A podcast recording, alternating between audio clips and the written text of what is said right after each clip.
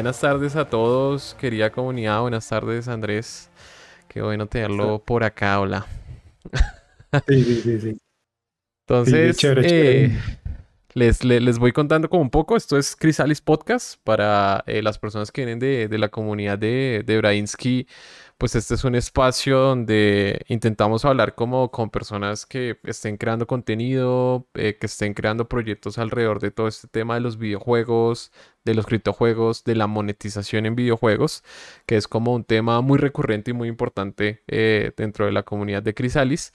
Y pues hoy eh, les traemos a Andrés Bradinsky, que es una persona que tiene, yo creo que la, una de las comunidades de Albion más grandes acá en Latinoamérica, ¿no, Andrés? Sí, por el momento sí. Bueno, sí, sí, sí.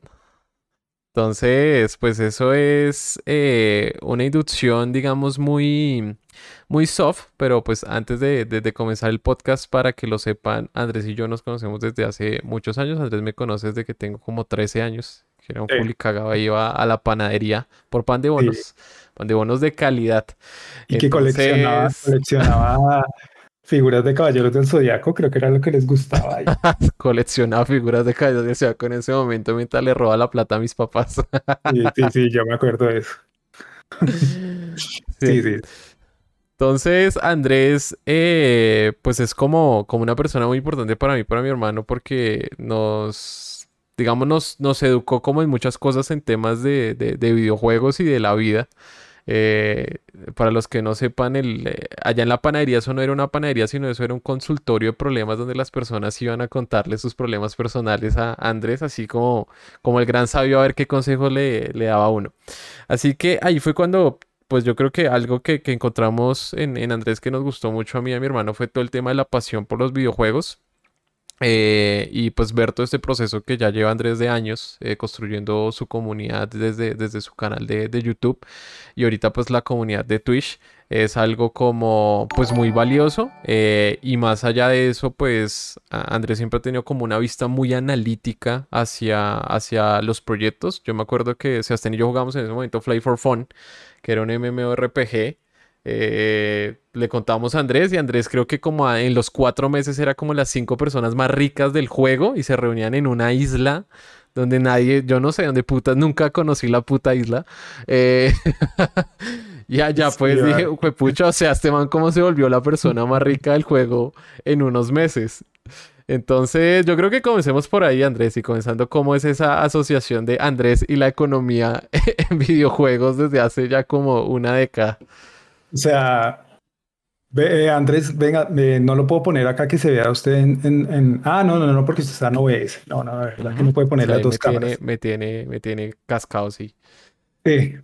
Eh, no, pues la cosa es que desde como mis 15 años, 16 años, de repente se me facilitó, pero absurdamente, el álgebra.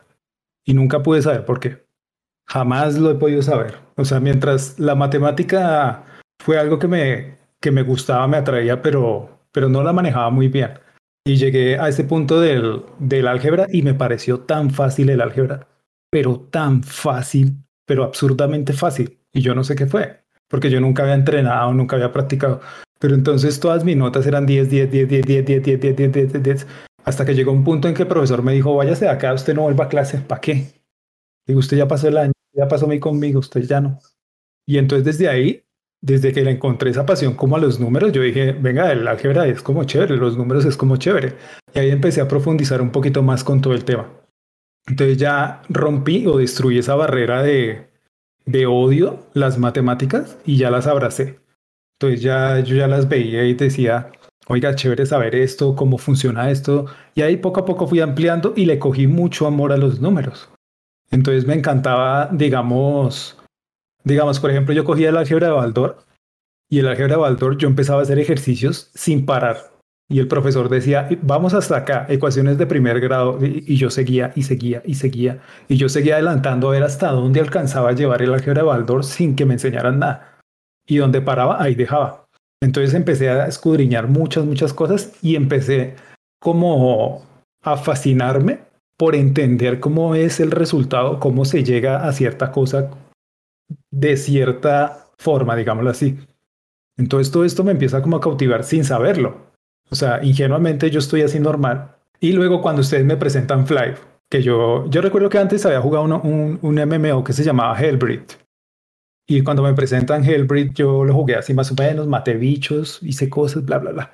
Pero en Fly, yo recuerdo el resto que ustedes me lo presentaron y yo vi a los bichitos, a los bichitos pues volando y todos esos bichitos kawaii o kawaiites. Y, y a mí me parecía como ridículo. Entonces yo lo empecé a jugar y dije, bueno, está chévere, está chévere y lo, y lo empecé a jugar cuando recuerdo resto, y no se me olvida eso, recuerdo resto que Andrés me dijo, venga marica, ¿por qué no vende las cosas ahí en una tienda? Y yo, como así? Y me dijo, qué pena el perrito. Y me dijo, no, sí, usted puede poner una tienda y pone a vender sus cosas. Y yo, así. Ah, Entonces yo coloqué la tiendita en el juego de Fly y empecé a vender las cosas y clic. Lo que yo le hablo a mi comunidad y le repito constantemente. Clic. Eso me hizo clic. Ya. Eso fue todo de repente, ¡pum! Y yo dije, ¿qué es esto? Esto es una maravilla. Y, yo lo ponía y la gente entraba a comprar y la gente me dejaba el dinero, me dejaba todo eso. Y, y, yo como que no podía dejar de ver esa interacción social vía internet. Entonces yo me quedaba como un idiota mirando mi tienda. Mucho tiempo mirando mi tienda y yo era ahí sentado frente al ordenador y yo solo miraba ahí. Uy, se vendió un cubito, que era, creo que eran unos daditos para que no se rompieran las armas. Y yo, uy, se vendió esto, vendió esto y se vendió esto y se vendió esto. Y empecé como la obsesión a eso, que llegó a tal punto que yo duré dos años vendiendo en Fly, me compré otro computador para tener dos tiendas. no jugar, no jugar, no, tener dos tiendas. Solo quería tener dos tiendas para crear una especulación y empezar a manipular los precios de la zona. Entonces yo, yo empecé empecé a entender cómo funcionaba el mercado y me encantaba esa faceta. O sea, me encantaba saber qué es lo que más se vende. Y yo era a cómo puedo vender esto, me iba a dar vueltas a cómo lo consigo más barato. Entonces me, me recuerdo que me daba muchas vueltas por el juego, mirando la gente que tenía desconocimiento del mercado en el juego y colocaba a, a vender cosas que eran carísimas pero muy baratas. Y yo compré, compré, compré.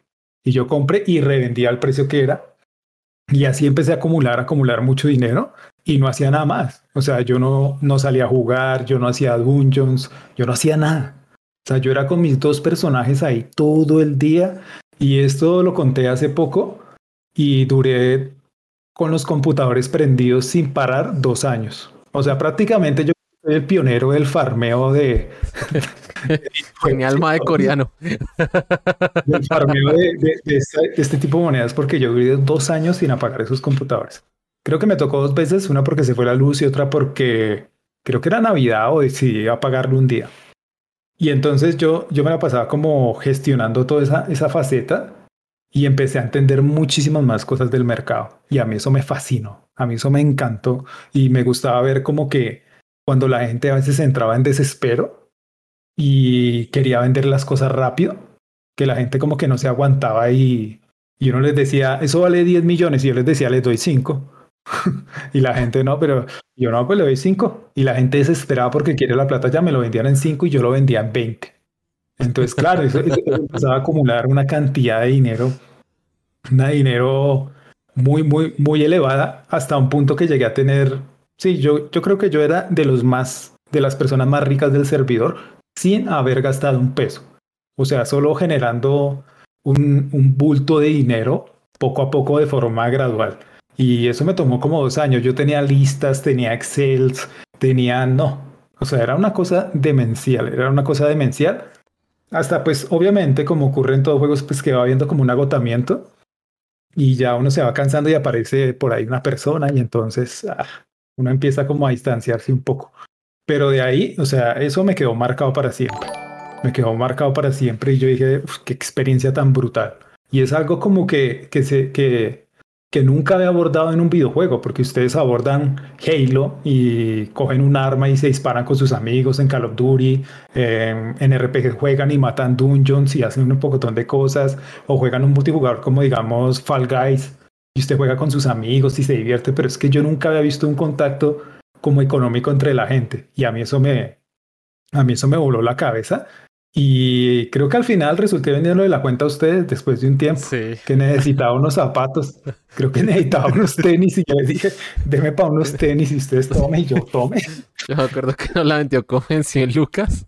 Sí, sí, pero nosotros no hallábamos qué hacer con esa fortuna. O sea, nosotros abrimos la cuenta y yo me acuerdo que lo primero que hice fue Claro, nosotros como no teníamos educación financiera a diferencia de Andrés, yo lo primero que hice fue y me compré una moto de 500 millones de, y yo andaba en esa moto como, narcotraficante colombiano.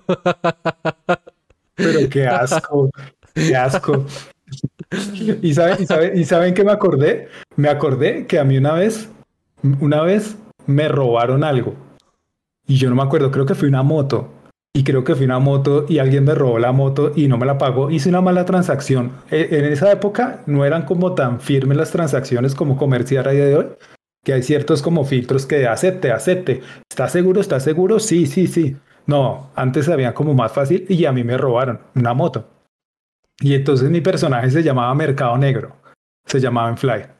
Y yo recuerdo que cuando me robaron, yo escribí tal, esta persona me robó, pago tanto porque me traiga, porque lo casen y que y la gente enloquecida buscando a ese loco y no lo dejaban, y no lo dejaban, no lo dejaban de, de, de darle y darle durísimo al bicho hasta que el muchacho llegó y me dijo, nos vemos en tal lado y me entregó la moto. Eso, eso fue, eso fue, eso fue algo impresionante. O sea, eso me hizo, me dio satisfacción, digamos, en ese momento no lo vi pero a día de hoy es, es increíble. O sea, a día de hoy me pareció increíble cuando recuerdo eso. Y lo otro fue que ya para el final, aparte de la plata que quedó Andrés y todo eso, yo hice dos cosas que, que la gente sin pensar le dejó como una marca. Dejó como una marca en el servidor y era que todo mundo en todos los juegos siempre tiende a utilizar el último set y llevarlo a máximo nivel y tenerlo mejor. Y yo hice fue al revés. Entonces yo dije, yo quiero el set más barato del juego del nivel inferior, pero bufearlo al máximo, que eso nadie le va a meter esa plata. ¿Qué hizo eso? Que yo tenía un set único, porque nadie le iba a meter una millonada de plata a subir el set más débil del juego. Y yo lo tenía así, y eso me encantó. No me acuerdo, andaba en calzones, pero brillaba tanto que casi ni se le podían ver los calzones. Yo le metí una mano de plata a ese muñeco solo, y eso sí fue como un gusto, digamos, de, digamos, un poco de narco, podríamos decir. Era como una cosa ahí que innecesaria, pero, pero bueno, yo le quise meter ahí el dinero. Y lo otro que al final hice, que ya, pues no me gasté mucho pero di mucha plata, fue que yo escribí en el servidor, estoy regalando plata, y era en la plaza de Fleiris, si no estoy mal, y yo dije, estoy en la plaza de Fleiris regalando plata. Y llegó la gente, y llegó mucha gente, o sea, fue una cena muy poderosa porque yo me coloqué y empecé a regalar plata. Y alguien escribió, sí, sí está regalando plata. Y empieza todo el mundo a volar en sus escobas y empieza a volar por todo lado. Y cuando aparecen por allá arriba, y, o sea, la escena es yo estar así, parado y mirando toda esa mano de escoba llegando y tal, y yo escribiéndoles que se formen, formen, fórmense en, en una línea, y todo el mundo en una línea, iban pasando uno por uno y yo él plata. O sea, no sé, esto se puede ver mal, yo sé, que se puede ver mal, pero fue, fue una de Fly. sí, sí, sí, lo bien. Y, y, la gente no lo creía y yo todo el mundo ahí dele plata y como para no dejar que la gente astuta o la gente a, abeja se metiera ahí, entonces yo era con una lista anotada y yo iba anotando cada usuario para que no repitiera. Tin, tin, tin, tin, tin, tin, tin, tin. Y ahí fue que terminé ya todo eso. sí, entendieron la referencia. Y, y ahí fue que ya dejé eso, porque me puse a hacer otras cosas. Creo que ahí fue que empecé a jugar Dance Dance Revolution. Y empecce a apartarme bastante de, de, de, toda la cosa. Se puso más atlético. Sí, sí, sí, sí, sí. Fue pucha. No, esa, esa, esa vaina fue muy, fue muy loca. Fue muy loca porque sí, o sea, la, la experiencia, digamos, del lado de nosotros eh, fue como... E, en Fly pasaba una cosa y es que cuando uno, uno tenía como que entrar a París para cascarse a los boss. Entonces, digamos, lo, lo, chistoso es que Andrés creo que nunca ni subió de nivel al bicho, ¿no? Lo dejó como en nivel 40, alguna mierda así, nunca lo evolucionó. Yo, lo tenía como a nivel 10. Cuando estaba aburrido de hacer plata, cogía mi, mi, mi muñeco asistente y me iba a curar a la gente y ayudarla a subir de nivel y yo era ahí con el báculo subiéndolos ahí, que les daba más bufos y yo ahí, porque estaba aburrido. Dije, quiero cambiar mi vida. Quiero hacer labores de filantropía. Entonces, me iba yo, yo, allá a curar a la gente porque quería variar. Por ahí a veces me daba una vuelta en la escoba y eso, pero, pero no, pero no. recuerdo que tenía era un trineo, un trineo de Papá Noel que era súper raro. Pero, pero no. El, el, juego tenía, yo me acuerdo, una vaina muy curiosa, que nosotros éramos como los locos de, de, avanzar de nivel y de tener mejores armas y armadura. Y el juego tenía un problema, y es que cuando uno mataba a los boss, el boss botaba el drop y solo lo podía coger la gente de la party. Pero entonces a veces estaban los zampones que estaban cerca y se tiraban y agarraban todo el drop y se salían de la par y ¡fum! usted los veía cómo salían en la, en la escoba o en la patineta volándose con todo el con todo el drop. Y a partir de eso fue la primera vez que creamos un guild que, que, que, que, que, sí recuerdo mucho porque dijimos, no, venga, nosotros necesitamos es un agente de confianza, eh, armemos un banco donde tengamos como todas las armaduras de todas las clases y bufiémoslas. Y yo me acuerdo que con la inversión de la compra de, de la cuenta de Andrés, claro, nosotros dijimos, no podemos bufear casi todos los sets del juego. Entonces metíamos gente a la guild y nosotros les proveíamos a las personas los sets, digamos, ya bufeados. Y el guild creció harto, o sea, éramos como unos 20, pero éramos los 20, o sea, llegaba ese guild y estos hijos de putas, mírenlos ahí todos alumbrando con buen billete, pero todo eso fue a costa del dinero que Andrés se hizo. y lo vendí por 80 No, pero vea que yo me pongo a pensar, o sea, a día de hoy que conozco un poco más, yo sé que era buena plata lo que tenía ahí, pero pues a mí me da igual porque quedó entre manos y yo dije, bueno, me hice, me hice lo de unos zapatos en dos años de trabajo. Pero bueno, después lo pienso, no fue muy rentable. Pero, pero no, fue una experiencia, o sea, súper única. O sea, yo no creo que vuelva a repetir algo así. Lo veo difícil. No, no, paila. O sea, y, por ejemplo, yo ahorita le tengo miedo a los MMOs porque parece un bazuco electrónico muy, muy fuerte. Sí, yo, yo les tengo mucho miedo, o sea, porque yo me acuerdo de la época de Fly y pues mi, mi papá una vez fue a recordarme al colegio porque me desmayé, porque llevaba como una semana durmiendo como tres horas, que yo nos rotábamos con mi hermano, entonces yo lo despertaba, él jugaba, yo dormía tres horas y él me despertaba para que yo siguiera farmeando. ¿Había una granja de farmeo? Sí, sí. Nosotros el, el, coreano style ahí en la fragüita, mire. Eh, ahí nació, muchachos, la granja coreana, el estilo de, de generar dinero a través pioneros, de nació en la fragüita. Pioneros, en pioneros en la esclavitud. Entonces, así, muchachos, es como se vive de juegos no criptos, ¿sí ven? Se vuelven el más rico del juego y venden una cuenta por 80 lucas al primer chino que se les aparezca. no, sí, pero bueno. Bueno, Andrés, acá a la gente le gusta, digamos, escuchar mucho acerca de, eh, de cómo se arman como mercados y cosas detrás de los juegos. Eh, mm. Nosotros venimos con Andrés echando chismes de hace rato hablando como sobre el MMO, los juegos cripto, como cómo está transformándose ahorita el videojuego. Y yo creo que Andrés nos me contó como algo muy interesante como es de lo del mercado de segunda mano de los MMO y cómo digamos se ha ido como creciendo dentro de diferentes juegos y que Albion Online pues es yo creo que uno de los que más ha generado este boom. Entonces yo creo que acá la comunidad está súper interesada en conocer cómo es todo este tema de Albion, cómo uno hace dinero en Albion. Cuéntanos Andrés cómo es la vaina. Bueno, lo que pasa es que, o sea, yo soy relativamente nuevo en los MMORPGs, o sea, mi experiencia con Fly fue hasta ahí. Yo nunca más volví a jugar nada de eso. O sea, yo dejé todo esto y por la pandemia resulté jugando pues Albion Online. Yo, yo me he mantenido alejado de, de, estos juegos porque son de mucho tiempo. Y yo siempre digo, o sea, estos juegos nunca son de media hora diaria, no, es imposible. Entonces yo decía, no, yo no me puedo meter en esto. Yo jugué muchos RPGs, jugué Final Fantasy 8, 7, jugué Parasite Eve, jugué un poco de Final Fantasy X, yo jugué muchas cosas. Entonces yo sabía que eso era mucho tiempo y yo siempre decía, yo no tengo tiempo, yo no tengo tiempo para jugar. Tanto, no puedo meterle tanto tiempo a un juego. Entonces llegó la pandemia con esto de la, del COVID y pues empezaron a salir las propagandas casposas de Albion Online que salían en todo lado y mis amigos resultaron jugándolo y me dijeron que va a jugar y yo pues hágale. Yo, ¿qué puede pasar? ¿Qué puede pasar? ¿Qué puede pasar? entonces, empecé a jugarlo y, pues imagínense, estábamos encerrados en cuarentena y con todo el tiempo posible. pues, pues yo pues hágale a jugar a Albion todo el día. Y empecé, empecé a, jugar normal hasta que me empezaron a decir cómo funciona el mercado. Y esto creo que es, si no estoy mal, lo que les digo, no soy un experto en esto, pero es una economía muy única porque no hay NPCs vendiendo cosas. O sea, en Albion no hay NPCs que vendan nada. Creo que, bueno, unas monturitas por ahí, unas cosas, unas, unas, unas simplezas, pero el mercado general del juego, el entorno económico de todo el título, es por usuarios entre usuarios, todo. Usted no puede ir, digamos, a donde el NPC que hace hachas y usted le compra, no. Las tiene que coger un, jugador, craftear esas hachas y ponerlas a vender en el mercado.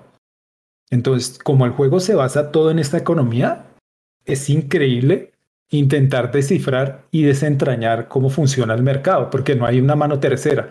Hay unas ciertas formas en que, digamos, los desarrolladores pueden interferir en esta economía, pero no puede llegar a tener tanto impacto. Entonces, este juego tiene ese potencial. Hay otros títulos que me parece que han empezado, por ejemplo, hay uno nuevo que viene que se llama New World y es lo mismo. No es una casa de subastas que venden algunas el computador o los NPCs, no. Es toda la gente que craftea y la misma economía circula entre todos los jugadores. Entonces me parece que esto le da una dinámica súper interesante porque agrega los factores que tenemos en la vida real, como especulación, fluctuación, acaparamiento, todas estas cosas que, que se afectan los mercados también se pueden ver acá. Pero pues es difícil controlar los mercados y, y aún así hay en algún punto que está controlado gran parte de ciertos mercados en el juego por unas llamadas mafias. Porque ya hay gente que ha creado tanto poder adquisitivo que es demasiado dinero que se controla ahí. Entonces, este, este apartado a mí también me sorprendió. Por más que yo seguí jugando y, y me gusta, me gustó muchísimo Albion, pero este apartado económico a mí me parece muy fascinante. Desentrañar las, los comportamientos de consumo de la gente dentro de un juego. Y esto puede sonar un poquito como están locos, ¿sí? O sea, ¿qué les pasa a ustedes? ¿Qué pero, pero me parece demasiado interesante hasta dónde va ese aspecto social gracias a Internet mezclado con los videojuegos. O sea, vamos a un nivel muy loco. Y con esto empecé a descubrir que la gente vendía cosas por dinero real. Yo sé que cuando yo estuve en Flight yo había escuchado algo de eso, pero yo no sabía que ese mercado es tan potente a día de hoy. Es que es una cosa descomunal. Entonces en Albion uno coge plata, la clásica plata que usted coge en todos los juegos, y la puede vender fuera de forma no legal. ¿Listo? Usted puede coger ciertas armaduras, puede coger ciertas cosas y las puede vender de forma no legal.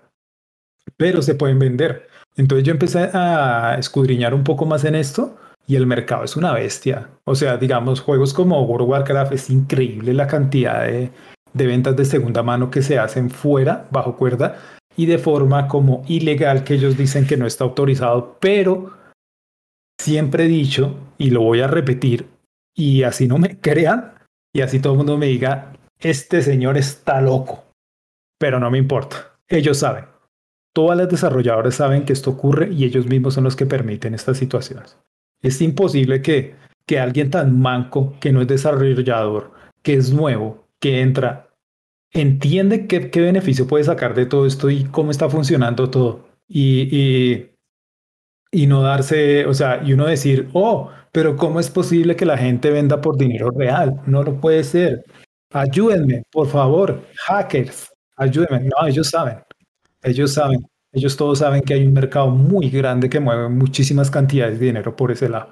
Digamos, solo así, en un directo que yo estaba que yo estaba la vez pasada, alguien me dijo, yo me gasté 70 dólares comprando dinero del juego. Que usted lo puede comprar con oro en el juego, pagando a los desarrolladores y lo cambia por plata en el juego. Pero la gente compró por fuera de Facebook y una persona se gastó 70 dólares. Entonces, no es, digamos, no es como por generalizar, pero si una persona se gastó 70 dólares, que es lo que vale un juego completo, solo para comprar un poco de plata, para comprar unas cosas y lo banearon, no me imagino la cantidad de dinero que se mueve bajo cuerda a nivel mundial. O sea, tiene que ser, tiene que ser unas cifras casi ridículas, pero casi ridículas de todo lo que se mueve. Y, y a uno le sorprende. Entonces, digamos, ahí está este tipo de, de casos como especiales, como son los gorritos de Team Fortress 2, los cuchillos de Counter Strike Go, que se venden bajo cuerda. Hay cuchillos que se han vendido en 10 mil dólares. Una skin en 10 mil dólares. Y esto ha creado una cosa loquísima de especulación, de, mejor dicho, esto, esto es una demencia. O sea, la cantidad de plata que se mueve supuestamente de forma ilegal y bajo cuerda es, es demasiado grande. Es demasiado grande. Hay cosas, hay cosas que yo no sé si son ilegales, pero para mí no deberían serlo. Como bustear cuentas. A mí no, no me parece como malo. O sea, si usted me dice, venga, le pago 20 dólares y súbame la cuenta, pues se la subo y ya. O sea, yo no le veo nada malo. a eso yo no le veo nada malo. Si usted dice, o sea, a mí me recuerdan que, a mí me recuerda esa época donde uno jugaba con alguien y alguien le quería ayudar a uno a pasar ciertos niveles. Ya, es lo mismo. Él le dice, pues, ah, y yo le pago a usted. Yo, yo, yo a mi amigo le gastaba una gaseosa con un chocorramo o un pastel. La, lo mismo. Pero entonces eso sí no lo veo como, como tan grave. Pero sí hay otras que ya llegan a niveles donde se dedican a trabajar. En mi comunidad hay algunas personas que ya viven de esto, viven de vender dinero de juegos, no sé cuáles, pero ellos viven de eso, ya saben manejar. Y ellos siempre me han dicho también que todos saben y todo el mundo lo hace. Pero a las desarrolladoras les sirve que la gente siga manteniendo todo esto. Y ahí es donde yo le he comentado una vez a Andrés que para mí es donde viene a aplicar un cambio todos estos juegos NFT. Que, va, que se va a demorar un poco, yo creo que sí. Pero esta transición va a ser importante porque es un mercado que existe, que se sigue moviendo bajo cuerda, que todo el mundo dice que no, pero todos sabemos que está ahí, que alguien va a llegar y va a tomar todo eso y yo creo que estos pasos que están dando los juegos NFT eh, van por el sentido correcto, porque es un mercado que está ahí escondido y van a poder llegar a sacarlo de frente y decirle a la gente, usted puede vender, usted puede hacer plata con este juego. Y ese, ese va a ser como el, el punto de inflexión de todo, cuando un juego lo haga de forma bien, pero súper bien.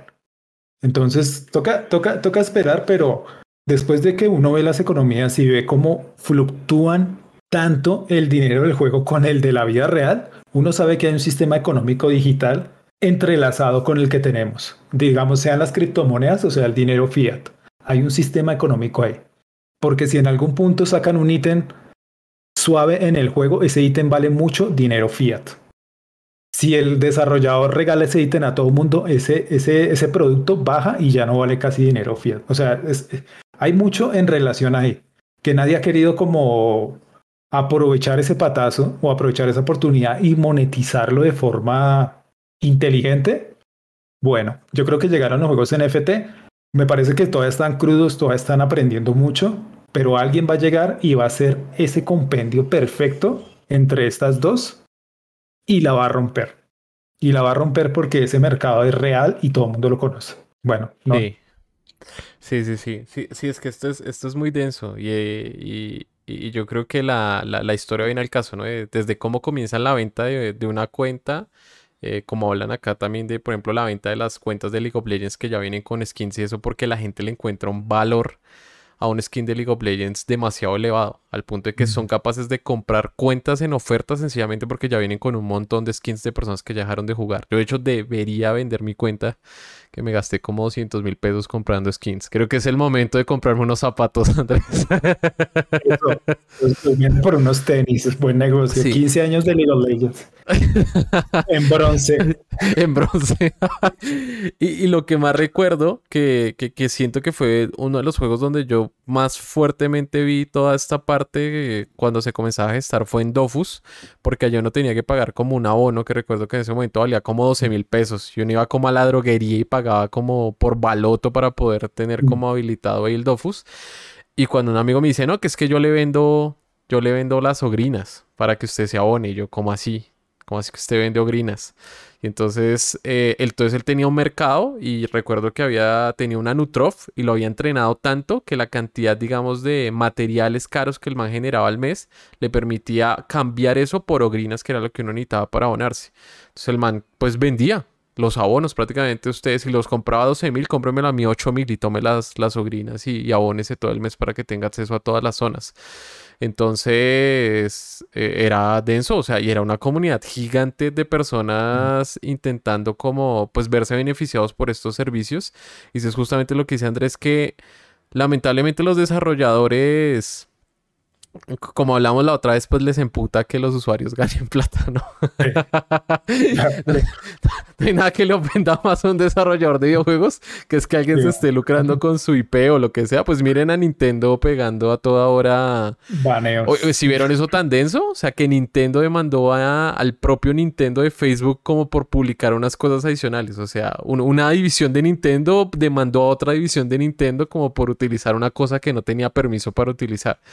Eh, o sea, ah, ese es el nivel de Nintendo. O sea, se, se demandan hasta a sí mismos por cuidar las IPs. Y pues ellos sí atacan es muchísimo a todas estas tiendas de rooms y todo eso que que ahorita también han generado toda una comunidad de estas personas, por ejemplo, que juegan estos juegos de Neo Geo, de pelea clásica y que tienen pues todas sus aplicaciones y esto, de puta, yo, yo no veo la hora en que les caigan, les cierren eso y los, y los perros lancen su propio sistema. Y listo, mira, acá están todos los clásicos y ahora con mejores servidores y toda la cosa. Y es un problema que, que, que tiene la industria desde hace mucho tiempo y que yo creo que se comenzó a salir de control con los eSports que fue cuando, como así que la gente le pagan por jugar y si usted es muy bueno jugando, eh, comienza a, recibir ingresos. Y ahí yo creo que comenzó como una, como una tendencia hacia, bueno, sí se puede vivir de los videojuegos, pero tengo que ser el mejor del mundo o por lo menos el mejor de mi país para que pongan una camiseta y pues pueda permitirme jugar. Yo recuerdo mucho lo que pasaba con la escena de, League of Legends aquí en Colombia, que, que eran historias como fuertes, o sea, era como el pelado contaba allá en Medellín que lo echaron de su casa y vivió como tres meses ahí acostado en un café internet jugando hasta que llegó un día humana y, ah, chino, parece, usted viene para el equipo de Colombia, le dio una camiseta, dinero. Eh, y, y, digamos, eso es como triste porque esa es tanto la historia también de los deportistas que sí están en los Olímpicos aquí en, nuestros países latinoamericanos y que es curioso que esté comenzando a pasar ese mismo fenómeno. Acá, por ejemplo, el reclutamiento muchas veces para para niños del deporte ocurre en regiones aisladas de Colombia, donde mandan a un entrenador y ellos les llaman como misiones humanitarias, pero son misiones deportivas. Y el man allá lo que encuentra es un niño que no tiene nada de educación, de pronto jugando tenis de mesa. Y el man dijo: Paila, este niño es un talento innato, lo tengo que llevar, le tengo que dar una camiseta y comida. Entonces uno dice: Pero venga ya y, le van y no le van a pagar nada. No. Y el niño dice: No, pero yo estoy feliz, me sacaron de esa provincia y ahora tengo comida. Te me dan tres comidas al día de hecho me llevan a viajar a veces para jugar. Entonces, ese tema, digamos, de, la parte del desarrollo del videojuego, yo creo que comenzó fue a romperse lentamente con la llegada de Internet. La llegada de los eSports fue como ese segundo llamado. Y ahorita con el tema de los NFTs, que sí está como transformando completamente el videojuego. Acá hay, acá hay una vaina que se llama Inversor, que justamente es creado no por desarrolladores de videojuegos, sino es creado por eh, la gente que tuvo el guild más grande de World of Warcraft. Así se presentan en el pitch esos manes. Y entonces los manes lo que hicieron fue como, esto es un sistema de lands, esto va a ser World of Warcraft, pero acá todo va a ser un NFT. La armadura, la poción, la LAN, o sea, la tierra donde usted está peleando va a ser un NFT. La gente le generó mucha expectativa al punto de que esos manes levantaron como 5 millones de dólares antes de comenzar a mostrar realmente lo que tenían y lanzaron un artículo. En ese artículo explicaban cuál iba a ser el sistema de monetización para un juego que no existe, un juego que se va a lanzar en el 2025 por allá donde le explican a uno que si usted compra una LAN y una persona hace una transacción económica en esa LAN o 30 LANs a la redonda, usted se queda con un porcentaje de esa transacción económica de la venta de la poción del pedazo de armadura y eso. Los manes lanzaron eso, al siguiente, a la siguiente semana fue la venta de lance de ellos y esos manes levantaron 3, 5 millones de dólares en 10 minutos porque esa vaina se reventó eh, al haber las personas haber escuchado pues una propuesta que comienza a traer eso de, ahorita lo están llamando play to earn, ¿no? Y, y a mí me da risa porque miren que esa vaina ya existe. O sea, ya existía desde hace rato. O sea, viene de los MMO, viene del mercado de juegos de que las personas sí están dispuestas a pagar por un skin o por una cuenta más elevada eh, o por una armadura en un MMORPG. Entonces el Play ya existía, solo que es, está completamente oculto, ¿no? Es como un mercado negro, justamente como el nick de Andrés. Sí. Pero digamos, digamos, ahí hay una barrera que uno no puede entender por nuestro estrato o nuestro estado económico. Que uno dice, venga, alguien porque va a pagar. Yo me cuestionaba mucho eso. Yo decía, ¿alguien paga 100 dólares por esa skin? ¿Por qué? Porque alguien va a pagar eso. Entonces ahí vienen dos, como, digamos, como dos vertientes principales que son, hay gente que es muy coleccionista y tiene esa sangre de coleccionista que les encanta tener todo, todo lo que pueden del juego, todas las cosas, todo eso. Y entonces hay gente que es muy llevada y está la gente que valora más el tiempo que el dinero, porque de pronto el dinero le sobra. Entonces, cuando uno no tiene dinero, uno valora el tiempo, no valora, uno no valora casi el tiempo, sino uno valora más la plata. Pero cuando se tiene mucho dinero, usted valora más el tiempo. Entonces usted dice, yo no me voy a poner a jugar 39 horas para poder conseguir esa, si más bien, démela, listo, la tengo. Yo no me voy a poner a eso. Entonces, esa, esa es como la diferencia que hay entre los jugadores que, digamos, como en esta, en esta diferencia económica que se ve dentro de los juegos. La mayoría de la gente que invierte y compra todas estas cosas es gente que tiene una estabilidad económica muchísimo mayor o más elevada que la que tenemos nosotros. Seguimos con este sistema del capitalismo es capitalismo, sí, nada que hacer. Entonces los que tienen, pues son los que están ahí y nosotros estamos acá, los que a veces trabajamos en eso, o las personas que trabajan, pues trabajan para darle las cosas a las otras personas, porque hay gente que no le importa gastarse todo eso. Sí, las ballenas, las llamadas ballenas. Hay gente que no le importa gastarse esa plata. De pronto para nosotros 100 dólares en una skin es, es mucha plata, pero para una persona que se gana 100 mil, 200 mil dólares mensuales, eso no es nada. Y esa es la diferencia o ese es el camino que ha abierto Internet.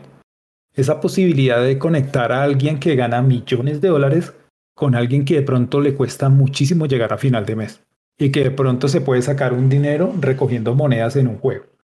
Entonces, eso es lo que hace Internet. O sea, lo que, la, facilidad con la que nos conectó a todos es como una especie de trabajo. Él dice, yo quiero esa skin. Y usted dice, yo se la hago. Ahora, usted no tiene que ponerse a, comprar torno, a comprar laminadora, a comprar nada. Usted no tiene que hacer eso. ¿Qué hace en el mundo digital? Farmear en el juego. Ir a matar bichos, ir a coger cosas, ir a reunir la plata. Usted le hace esa hacha digital, que es un bien digital, que poco a poco le vamos dando más valor a las cosas digitales a medida que pasa el tiempo. Y usted se la entrega al Señor, tómela. Y el Señor le paga por su servicio. Ya. Es como en la vida real. O sea, lo que pasa es que ese salto a darle un valor que no es tangente, digámoslo así. O sea, usted no puede coger la espada, usted no puede coger la armadura con las manos. Es el punto que estamos tratando de hacer esa transición. Y eso va a tomar un poco de tiempo, porque a la gente le cuesta mucho, así como nos costó un muy buen tiempo la transición que decía Andrés de juegos electrónicos. Todo el mundo, ¿cuánto gana el señor Faker? Cuando la gente escucha la cifra que ganaba el señor Faker, les da ganas de darse una pata. O sea, no lo pueden creer. O sea, dicen, ¿él y qué hace? Jugar. ¿Y qué juega? Ese jueguito y ven los muñequitos ahí. La gente, es eso. ¿Y cuánto le pagan? Tanto. La gente le dan ganas de morirse.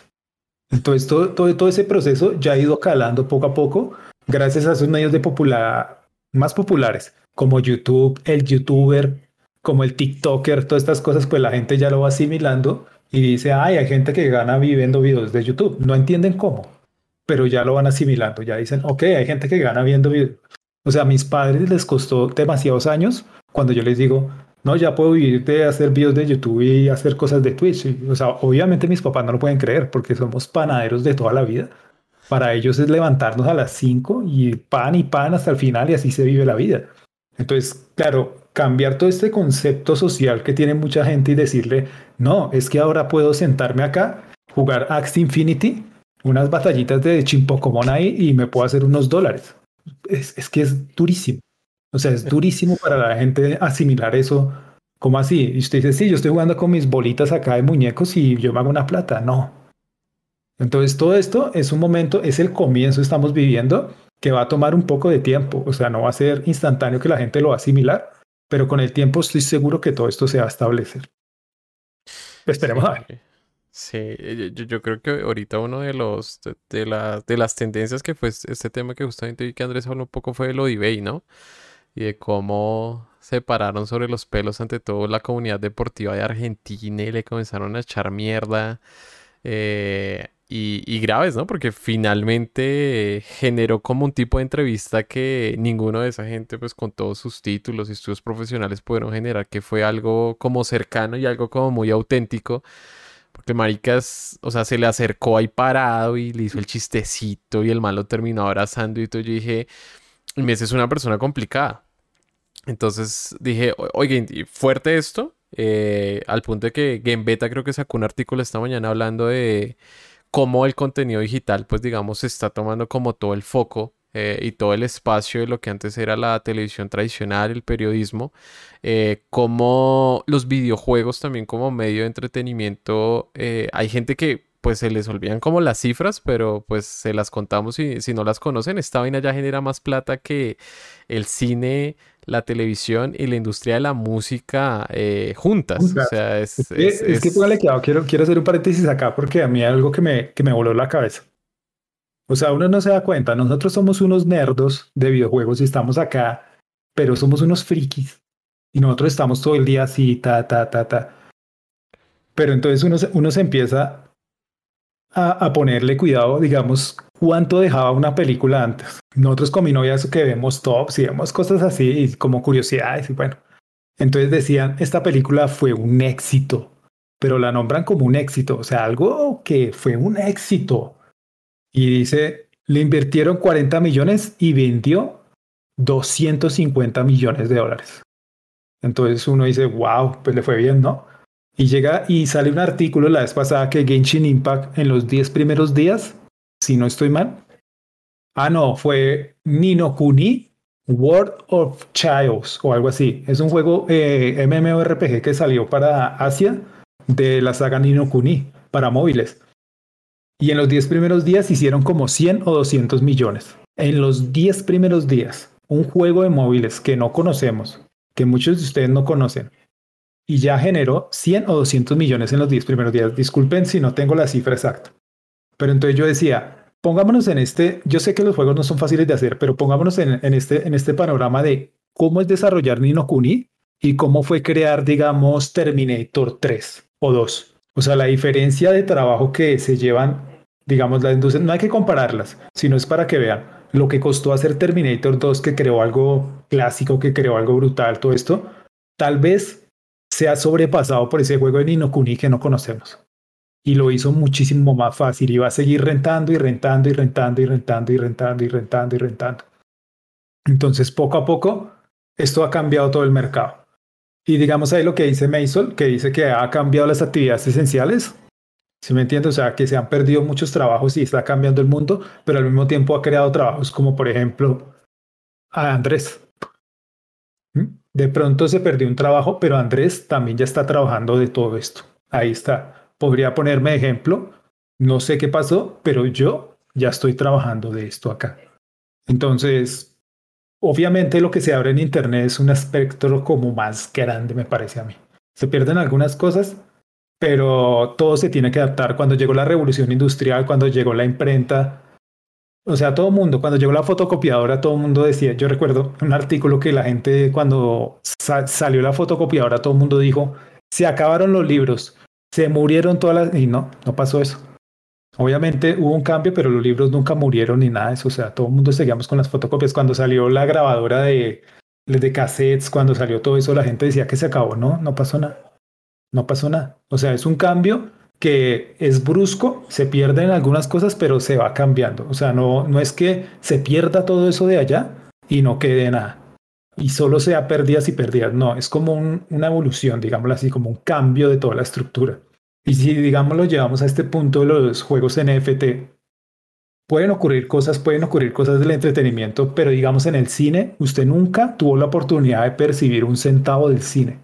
De pronto, si usted copiaba la película y se la vendía a su amigo, Mientras que a día de hoy, con estos juegos ya hay una pequeña oportunidad de que usted pueda hacer plata con ese medio de entretenimiento.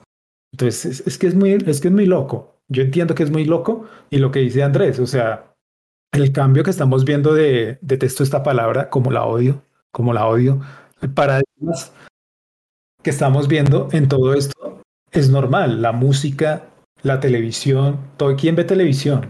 O sea, ¿quién ve televisión? O sea, les aseguro que ustedes ya no dicen, no, yo me la paso 15, 18 horas viendo televisión. Eh, estoy seguro que no. Que toda la gente que está acá, estoy seguro que no. No, pueden arrancar el día sin ver muy buenos días. estoy seguro que no. ¿Ustedes qué hacen? ¿Se levantan, ponen su video de YouTube o ponen su canal de Twitch y se ponen a ver cosas o leen cosas ahí en Facebook, en Twitter? O sea, ustedes ya, ya andan como en otro estilo. Y yo lo mencionaba en un directo que el cambio de todo esto es que se creó unas industrias a base de la obligación a base de estamos obligados a ver ciertas cosas. En la televisión creo que es el medio y la radio son los medios más, más representativos de esto. Donde usted en la radio, usted nunca decía, mm, hoy voy a poner mi emisora de videojuegos. ¿Dónde?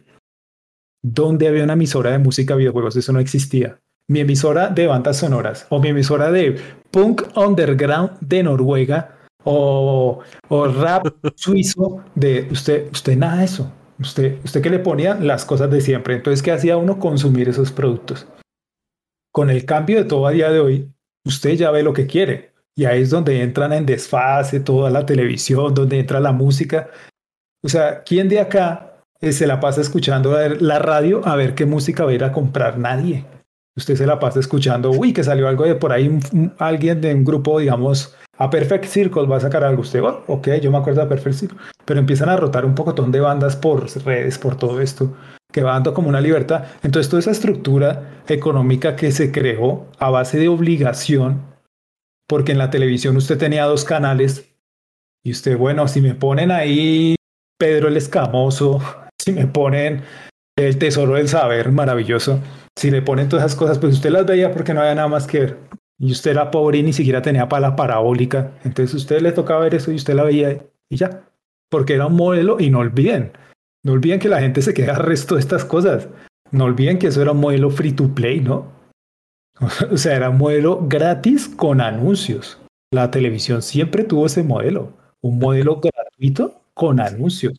Así no la comimos toda. Y la gente dice, es que a día de hoy, que va, así era todo. Nosotros gratis como unos bobos y chupe anuncios y chupe anuncios así. Lo mismo que estamos a día de hoy con Internet. Es lo mismo. Entonces, claro, ya como se rompe eso, pues ya uno no está obligado. Y ahí es donde las, la, digamos, Hollywood, donde todas estas empresas no saben qué hacer. O sea, no, no, saben qué hacer porque ellos estaban acostumbrados a que ponían algo y nosotros no lo tragábamos porque nos tocaba. A día de hoy usted dice no. Por ejemplo, yo sé que muchos de acá de pronto no han jugado juegos MMORPG. ¿Por qué? Porque usted no quiere. Porque usted no está obligado. Usted dice, no, a mí me gusta League of Legends. Listo, usted se va a jugar League of Legends. Usted lo juega, no me gustó. Olvida ese juego, lo deja apartado y va y juega otra cosa y se pone a hacer otra cosa. Que a mí no me gusta, me va a poner a ver animes o tacos. Usted se pone a ver animes o tacos. O sea, estamos en un punto de inflexión con todo esto de Internet que, que los que no se están adaptando son los que van a... O sea, estamos viviendo un cambio muy grande. La gente lo ve como algo normal, pero es un cambio gigantesco el que estamos viviendo en todo esto. Y los que no se están adaptando, pues, pues ahí están quedando porque ¿qué hacemos? No podemos retrasar toda la evolución para, para que el señor se sienta como el señor mayor de 90 años, que no, lo siento. Lo siento, conéctese a Twitch, haga directo o muere. Con este se cucho más. Deje chillar y con este se cucho. Sí. yo me acuerdo que eh, el crash más fuerte que tuve con eso fue recientemente que mm, Señal Colombia compró como las licencias para transmitir las películas de estudios Ghibli. Recuerdo que hubo como una campaña de no, tenga, apoyemos a Señal Colombia, es contenido de calidad, ta, ta, ta. Entonces yo dije, pues sí, sí, sí me ha parecido que siempre intentan traer como cosas pues acá de la cultura y todo eso. Y entonces yo llegué tan, y entonces cuando dicen, tan, entonces estas son las franjas horarias en las que usted va a poder ver el viaje de Chihiro, uy, me pegué una emputada que yo no me acordaba de eso. Y yo, estos hijos de putas, ¿quién se creen para ponerme horarios? Yo veo el viaje de Chihiro cuando a mí se me la gana en Netflix. Hijo de putas, a mí no me van a obligar a ver cuando a ustedes se les da la gana. Y, y yo siempre siento ese, recuerdo esa sensación cuando voy y visito a mi mami y que ya se expone el televisor ahí en la noche y está viendo las noticias y puni, está en una novela y se traga y sale, sale, como 10 minutos de comerciales. y leche. Sí, sí, sí, yo no, no yo, yo, yo, yo, saqué el televisor de mi cuarto a los 15 años, o sea, dije, no, ya no más, esta mierda es, es, es un pedazo de porquería. Eh, y sí, es, es, es complicado, lamentablemente, adaptarse a estos cambios. acá siempre, digamos, con la comunidad lo hablamos de que eh, es raro, ¿no? Ahorita que un trabajo sea un tema de videojuegos, justamente ahorita, eh, la siguiente semana vamos a lanzar una academia para Ads Infinity. Eh, yo siempre digo a las personas que yo no soy la persona como más objetiva para hablar sobre estos temas y, y a veces uno cuando tiene estas charlas uno se da cuenta, uno dice, fue puta, ¿qué carajos estoy haciendo? Voy a montar una universidad de Ads Infinity y hay personas dispuestas a pagar por entrar a una universidad de Ads Infinity a ver un bootcamp de cinco días para aprender las mecánicas de juego para poder aumentar su farmeo y sus ganancias mensuales. He visto personas de más de 40 años entrando y pidiendo sesiones de coach para aprender a usar mejor su equipo competitivo. Personas que nunca en su vida habían jugado videojuegos. Y ahora no, es que yo estudié fue la rentabilidad, me pareció interesante, pero entonces con los cambios recientes de PvP yo me di cuenta que ya no puedo ganar lo mismo. Entonces por lo cual yo me tengo que capacitar y si aprendí pues alguna carrera profesional, fue puta, yo tengo que aprender a utilizar mis tres axis de manera profesional o de la manera más efectiva posible. Y eso es un crash durísimo, o sea, es, es, demasiado impactante ver como este cambio de mentalidad en las personas que sí se pueden adaptar. Y, pucho, o sea, mi mamá está jugando ahorita Ads Infinity y llega gritando cuando mata, o sea, cuando gana en el PvP. O sea, yo le gané ese perro tan no es que los pollitos, y ya dicen esos pollitos de mierda tan y yo uno dice, uy, pucha, o sea, mi mamá no tocó en 57 años un videojuego, o sea, ya no los compró todas las consolas, pero nunca en la vida mi mamá se sentó a jugar algo.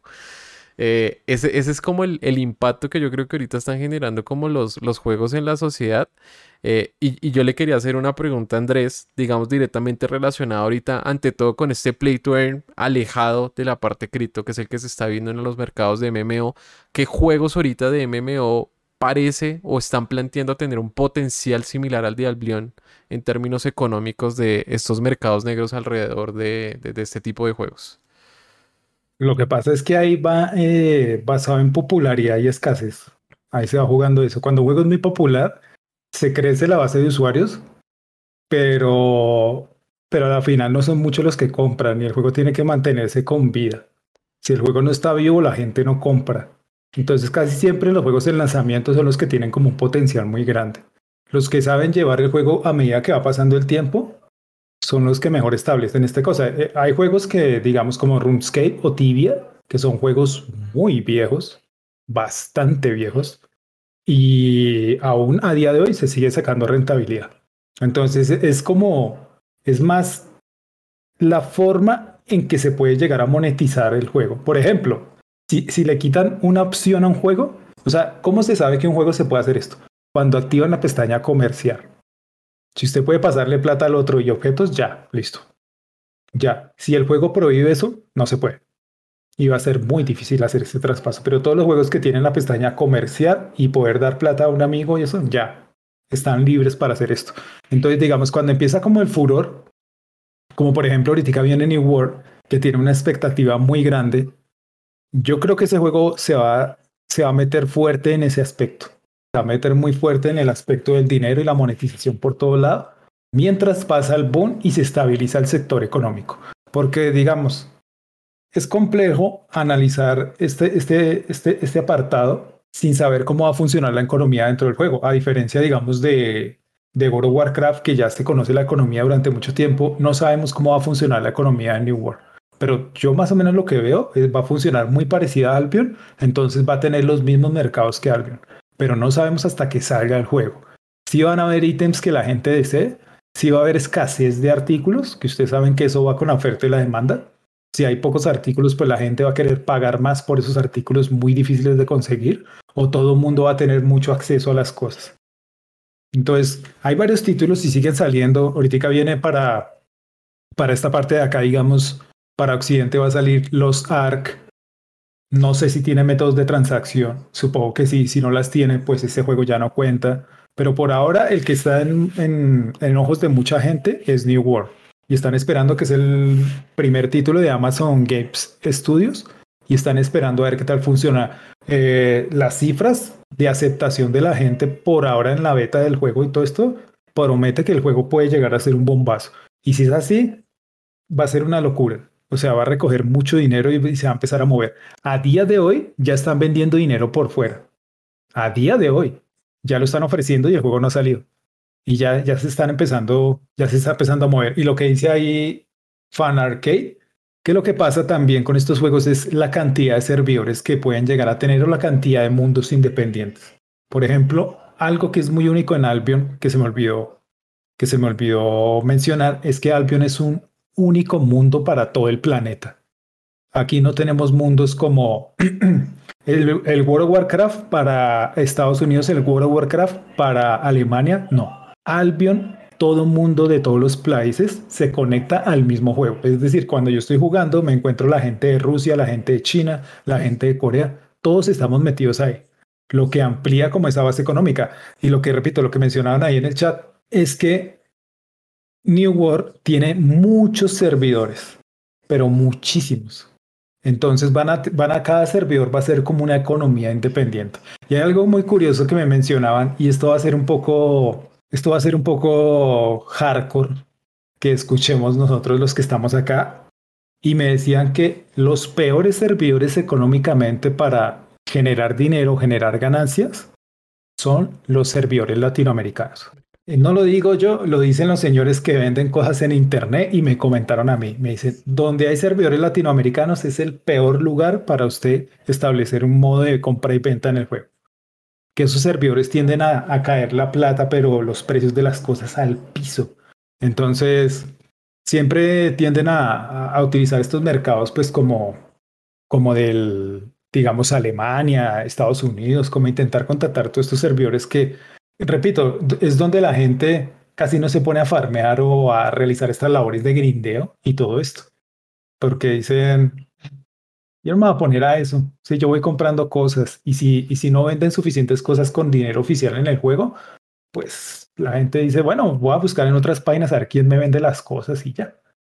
Mientras que en, en los países, pues, de nosotros, que hay mucha escasez económica y todo esto, es que si, si, si no estoy mal, Andrés, uno de los países que, que está enfocado completamente en esto de la, de, o bueno, no completamente, estoy exagerando, quiero decir que está en un lugar muy alto, donde gente que se dedica a esto es Venezuela, por la situación que han vivido y todas estas cosas complicadas.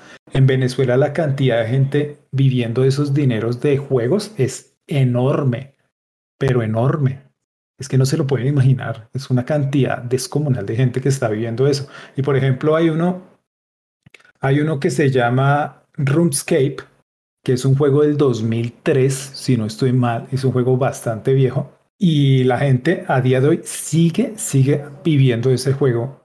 Mucha gente en Venezuela es muy popular. ¿Por qué? Porque este juego exige unos requisitos muy bajos. Entonces casi en cualquier computador corre y la gente se la pasa farmeando dinero, farmeando dinero.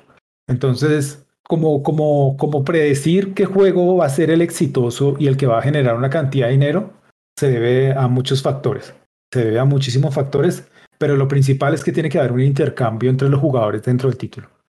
Si no lo hay, es, es difícil. O sea, es difícil que se pueda monetizar fuera o bajo cuerda. Si está prohibido que yo le, le dé a usted una espada, no se puede hacer. Pero mientras los juegos tengan eso, ahí hay mercado y va a existir. ¿Que cómo va a fluctuar? Eso lo va a decir el tiempo.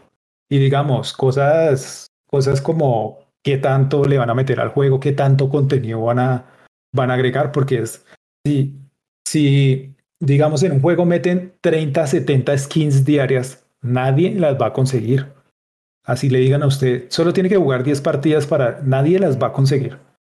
Va a llegar un punto en que usted dice, va a seguir saliendo y va a seguir saliendo y van a seguir saliendo otras mascotas, van a seguir saliendo cosas que usted dice, no, me va a tocar comprar. Y en ese punto, cuando hay una como saturación de oferta de tantas cosas, usted va a resultar intentando comprar y, como todo comprador, como toda persona que, que vive en el mundo real, uno siempre busca como el precio más barato. Entonces a veces le dicen, pero yo se lo vendo un amigo, yo lo tengo acá y se lo paso. Y usted me da tanto y está por PayPal y, ya, normal. Entonces eso, eso toca esperar cuando salgan los juegos. Pero por ahora el New World parece que va a tener un, un impacto, pero pues toca esperar, toca esperar hasta que no funcione, no podemos saber nada. Vienen muchos juegos y no sé qué va a pasar, no sé qué va a pasar. Es que es muy complicado. Siempre ese es el, tema como tal de que si uno nunca sabe, y también el, problema que, siempre está alrededor de los juegos claramente son los equipos de desarrolladores, ¿no? También, por ejemplo, eso pasó acá con el Ads Infinity, o sea, la gente tenía como una visión y, y acá algo, digamos, con lo que se estrelló las personas es que eh, Ads Infinity no creó esta tendencia al play to earn porque quisieran, fue una coincidencia. O sea, los manes crearon un modelo de juego y en medio que estaban sacando eso al mercado salió una línea que se llamaba DeFi, que se llama Decentralized, Decentralized Finance, que permite cambiar cualquier token por otro. Entonces, cuando e, eso le crachó la cabeza a todo el mundo porque el mercado de Bitcoin y Ethereum sí es muy grande a nivel global. O sea, mucha gente compra Bitcoin y Ethereum eh, para holdear, para trading o lo que sea. Y cuando conectaron todas esas monedas alrededor, fue cuando generaron el Play Earn, porque la gente pues tenía que farmear para sacar nuevos bichos, para compartirle a sus amigos, para que ellos también jugaran. Cuando la gente dijo, pues mejor lo saco, lo convierto en Ethereum y se lo vendo acá al vecino que está interesado en trading y ya, y me hice las lucas del mes. Ese fue el momento en el que ocurrió acá como el crash.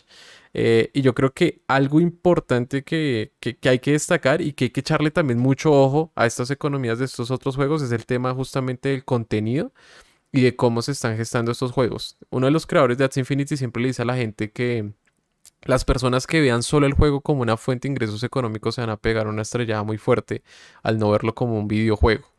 Eh, y eso fue lo que pasó ahorita. Como ellos ahorita priorizaron todas las personas para la parte del PvP, la gente quedó como, uy, ¿cómo así? O sea, esto ya no es para todo el mundo, sino pues sí gano, pero gano muy poquito y tengo que aprender a jugar y tengo que aprender todas esas mierdas que aprenden esa gente que juega Arto Infinity sobre la historia y sobre las cartas. Eh, y eso es un tema yo creo que muy importante que está adoleciendo ahorita acá justamente en el tema de los juegos NFTs, que es el contenido, la historia, los juegos y, la, la, la, la, pregunta sería como para Andrés que nos explique qué ven las personas en un MMO, porque una persona se queda en un MMO y se generan mercados alrededor de los MMO. Es la jugabilidad, es la mecánica, es la historia, qué es lo que engancha, qué es lo que mantiene a las personas y les dan un valor al punto de gastar dinero real por una armadura en World of Warcraft. Yo creo que el mejor ejemplo para entender esto es Second Life, que es un MMO pero no es RPG sino es un juego como The Sims, digámoslo así. Second Life fue una experiencia donde usted creaba otro mundo dentro de un juego. Y era un mundo, porque habían casas, habían locales, usted tenía su muñeco, usted iba a comprar ropa, usted iba a trabajar, usted iba comprando la pintura para pintar la casa, creo. Entonces todo esto creó como una especie de, de vida alterna para mucha gente. Y la mayoría de estos juegos MMORPG lo que ofrece es algo como Second Life, que es otra vida, otro lugar donde usted pasarla. ¿Por qué? Porque este juego, este tipo de juegos casi nunca son casuales. Es muy raro que un juego sea casual. Es un juego que le exige a usted dedicación, que le exige a usted temple en muchos aspectos, porque toca aguantar muchas cosas para llegar a ciertos logros. Y usted a medida que va adentrándose y adentrándose y adentrándose, usted se va sintiendo como más vinculado con el juego. Usted se va sintiendo como, como cierto cariño, mientras también van agregando narrativas, van agregando cosas. Y, y estos juegos están muy, muy enfocados en un aspecto social, porque vienen de esa faceta del, del role-playing ¿no? Que es cuando jugábamos con... Bueno, yo nunca jugué. Bueno, jugué dos veces. Jugar rol con, la, con las hojitas y jugar todo esto. Entonces viene, viene esta cosa de, de, de estar como crear una comunidad, de vivir aventuras, de rol, rolear, lo llaman muchos, de estar ahí en un punto donde usted se siente como un dragón, que usted se siente que es el healer, que usted siente que es el dueño del guild, y la gente empieza a sentir una propiedad por cada personaje que es que es muy grande, es muy grande. Entonces, cuando usted ya tiene y de verdad quiere a su personaje, porque hay gente que los quiere, o sea, esto sonará rarísimo, pero hay gente que quiere muchos personajes, que llega un momento en que le banean la cuenta o algo y hay gente que se ve destruida, desplomada, porque el vínculo que logran crear estos títulos es más grande. Por ejemplo, si lo comparamos con Overwatch, yo no tengo ningún vínculo con nadie. O sea, en Overwatch a mí me da igual. Mario Bros, pues me da igual. O sea, yo no tengo nada que ver con esto. Mientras que digamos, por ejemplo, en Albion yo tengo mi personaje y si me llegaran a banear la cuenta, no me importaría porque ya soy un señor mayor y ya tengo ubicadas mis, mis prioridades. Pero en el fondo, habría una pequeña grieta en mi corazón que me diría, uff, bebé, esa cuenta a la que le metí tanto cariño. Entonces, si yo lo siento, que soy un poco más frío en este tipo de interacciones, supongo que la gente que tal vez es como una vía de escape, una vía de relajación, un, lugar aparte donde usted puede vivir una vida muy chévere, la gente empieza a tomarle un cariño enorme. Y bueno, y están los otros, ¿no? Están los otros que son, venga, no lo medimos a ver quién, quién la tiene más grande. Y empiezan, gasten plata y somos los mejores. Y bueno, eso es de todo, ¿no? Pero entonces todo ese compendio social se ve integrado dentro del juego. A diferencia de otros títulos, digamos, usted se juega su partida de League of Legends, usted sabe que el otro es una rata. Pero una rata, usted dice, es una porquería ser humano y lo odio. Y ya nunca me lo vuelve a ver.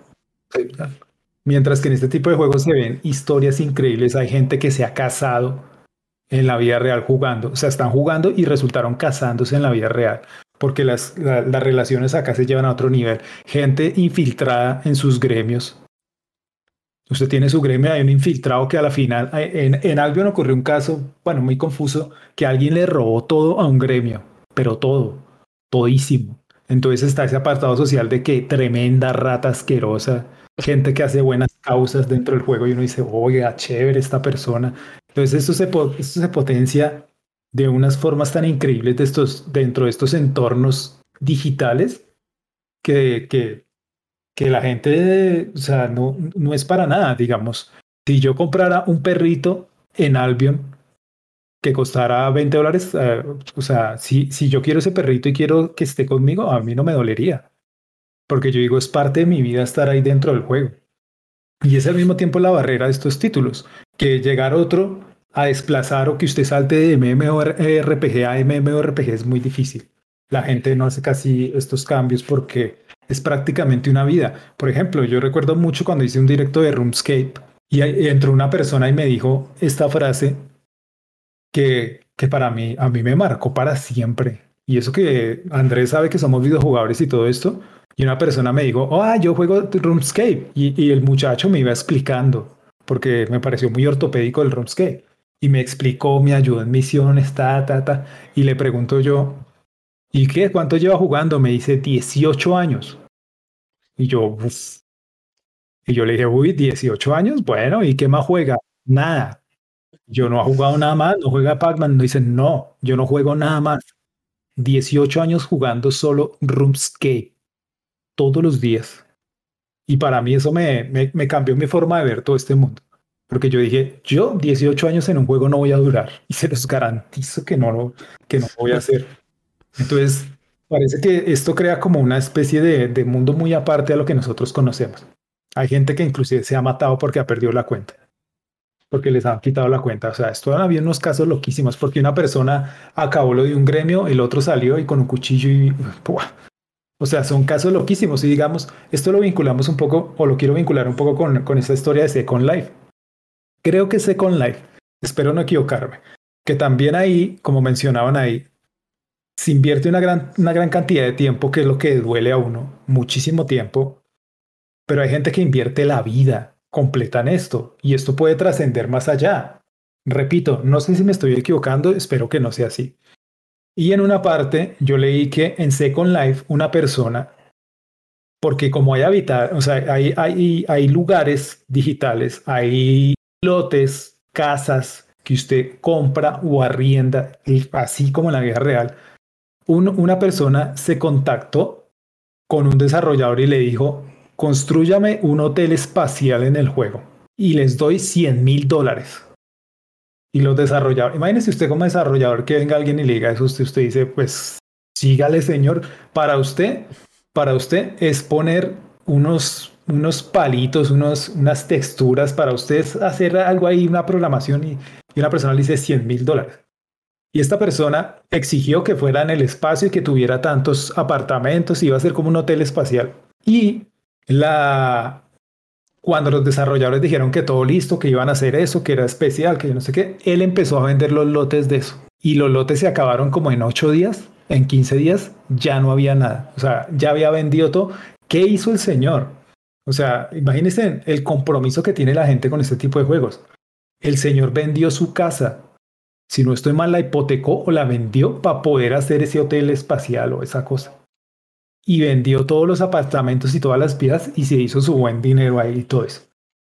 Entonces, por eso siempre digo que este Second Life es como el padre de muchas cosas, de muchas cosas de por allá atrás, porque creó unos entornos sociales muy locos. Había, inclusive creo que había una tienda de Nike oficial, de Nike oficial en Second Life, vendiendo zapatos, vendiendo zapatos digitales para sus muñecos digitales en esa época. Y creo que, creo que eso tuvo un problema o algo así, yo no sé qué.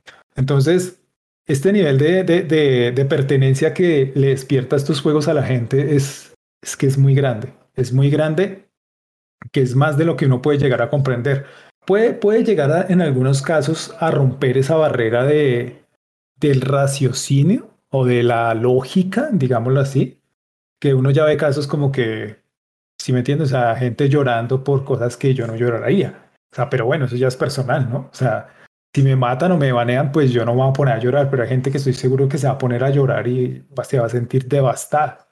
Entonces, bueno, yo no sé, pero, pero todo esto es, es como el, el aspecto más importante de la comunidad. Crear como una especie de segundo mundo o segundo hogar es fuertísimo, es fuertísimo. Y si alguna persona tiene como carencias, que puede tener problemas en la casa o cosas así, como carencias, de, digamos, de autoestima y esto, tienden a refugiarse en lugares así, que pues si me lo dicen a mí, entre eso y el crack, el PCP y el alcohol, pues yo prefiero que esté farmeando ahí con, con un no en World of Warcraft, o sea, no sé. Yo lo veo como que puede que no sea saludable, pero pues alguien lleno de chutes en, la, en los brazos, como que yo digo, no, pues mejor, ¿no? Mejor que no se puso a jugar Warcraft. No, no sé. Sí. que es casi lo mismo. No, mentiras. No, sí es, sí es, sí es, sí es un cambio. No, sí, sí es importante, ¿no? Yo creo que pues muchos nos hemos visto como refugiados en esto. Pues yo, yo, yo me acuerdo mucho, sí, en el rechazo yo creo que, que sufrimos con muchas personas que, que, éramos como amantes de los videojuegos en tal vez en, en nuestra juventud o en, en, nuestra etapa temprana dentro de la sociedad fue fuerte. Yo me acuerdo que yo una vez llegué con, con una carpetica de 10 mil, yo me acuerdo que me había comprado como una carpeta, era de como de Sakura Carcatos, una mierda así, chimba la carpeta. Llegó una muchacha en el colegio y me dijo como, como cuánto le costó esa mierda y yo me gasté 5 mil pesos en, en, la carpeta y la dije, qué asco usted gastando plata en esas maricadas de, de niño en vez de ayudarnos y regalarnos plata acá. Eh, y hoy en día digo, uy, marica, menos mal compré la carpeta y me metí en todo eso porque, pues, hoy en día vivo de eso, o sea, vivo de los videojuegos, eh, utilizo todo lo que vi en mi juventud, todas las series y todo eso como, como parte de, de mi creatividad para construir juegos, para construir proyectos. Y, bueno, yo creo que e, esto simplemente reafirma cada vez más que los ñoños estamos dominando el mundo, ¿no? O sea, yo creo que ya desde que se posicionaron todas estas startups tecnológicas eh, y el videojuego está alcanzando, digamos, este nivel de importancia, sin lugar a duda ya nos, ya, ya, ya nos hemos como, como posicionado en un espacio en la sociedad donde siento que en 10 años eh, van a ver al crítico de videojuegos como nosotros veíamos al crítico de cine por allá en los 2000, ¿no? Uy, es una persona muy culta, demasiado preparada para poder dar una apreciación acertada sobre un videojuego tan complejo con economías tan grandes. Y creo que es muy válido lo que nos cuenta aquí Andrés, eh, ante todo para, para, muchas personas acá en la comunidad de Crisalis, eh, porque nosotros creamos un guild justamente para mantener eso, ¿no? O sea, ese juego de roles, ¿no? O sea, pero ahora traerlo a la sociedad. O sea, soy un guild master, pero pues en el mundo real y somos warriors en el mundo real y vamos y farmeamos y peleamos por cosas y hay gente que protege el tesoro, gente que ayuda a la parte de marketing, o sea, finalmente como que se está comenzando a diluir, siento cada vez más la realidad eh, con el tema de la monetización dentro de los juegos y algo que también es importante recordar para todas las personas que estamos aquí en la comunidad cripto es esas experiencias que pueden generar los videojuegos. Yo, yo le conté a las personas hace poco como una anécdota con con, uno de nuestros escolar que el tipo se indignó muchísimo porque nosotros tuvimos que bajar los porcentajes debido al, al bajón que pegó, digamos, los desarrolladores en las ganancias. Y entonces la gente dijo, pero no entiendo, o sea, pues igual esto es un juego y la guild se tiene que mantener para poder estar esto a largo plazo, para poder seguir eh, teniendo más warriors acá y todo eso. El man, si acá solo estamos por plata, acá lo único que me interesa a mí es el dinero y todos acá estamos por plata y todo el mundo fue como, what, pero no, o sea, usted no está jugando al mismo juego que nosotros, o sea... Acá entramos es en serio armar una comunidad re fuerte, a compartirnos conocimientos activos, armar eso que hacíamos en Fly. O sea, armamos las armaduras más 10 y no las guardamos y no las compartimos entre nosotros. Y eso es algo que la gente acá está olvidando y siento que están pisando, están pisando en, en, un terreno que no es, porque esto es un espacio de videojugadores y los videojugadores tenemos un compromiso muy, muy serio con el videojuego. Creo que es lo que están olvidando algunas personas que están entrando acá. Y yo digo que ese es el conflicto que yo veo con todo esto. De los NFTs. Esa, ese, ese, eso, eso se va a tener que vivir. Porque si yo le digo a mi hermano, que mi hermano poco videojuegos, y le digo, vea, con esto usted se puede hacer 200 dólares semanales. ¿Usted cree que a mi hermano le importa quién lo desarrolló, la mecánica? No. Y ese es, ese es como el problema de que entre esta forma de monetización o que un juego sea creado en este centro económico llamado NFT. Que va gente y va a llegar muchísima gente que solo va a decir, ¿dónde está mi plata? Y ya.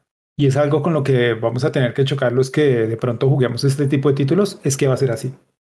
Van a chocar esas dos de los que crecimos con los videojuegos y vivimos la evolución desde el comienzo, con la otra gente que, ¿cuánta plata deja eso? ¿dónde está mi plata? ¿Cómo hago plata? Y ya, solo les va a interesar eso.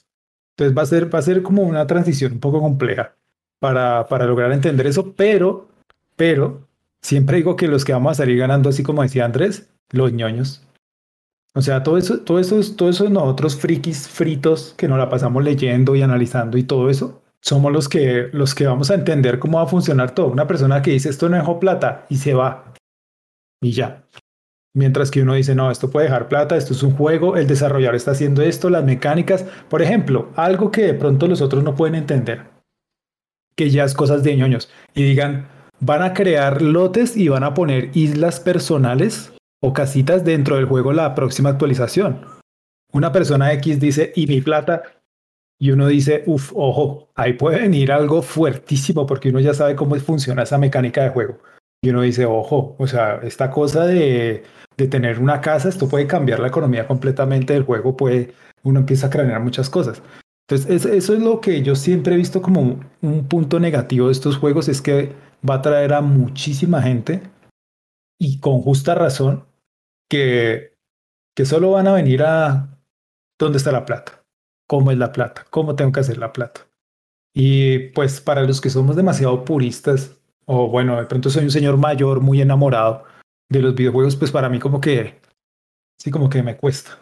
Me cuesta que una persona no pueda ver el, videojuego como tal.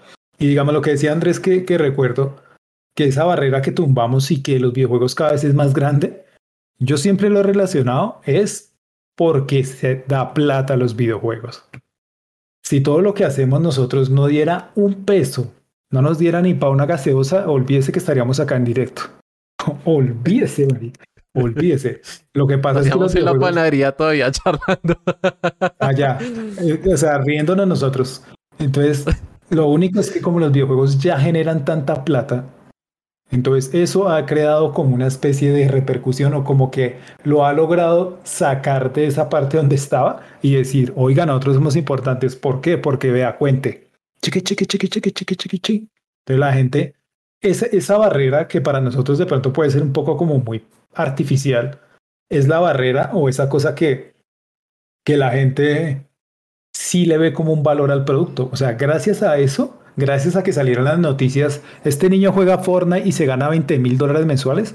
Gracias a eso, ese tipo de noticias es que han cogido más valor los videojuegos, tristemente, para una gran parte de la comunidad o del mundo. No los ha cogido por horas como Hellblade, Senua Sacrifice, no lo ha cogido por The Last of Us, no lo ha cogido por Uncharted, no lo ha cogido por God of War, no lo ha cogido por The Witcher 3, no. Lo ha cogido porque esas cosas dejan mucha plata. Entonces tiene que ser algo bueno.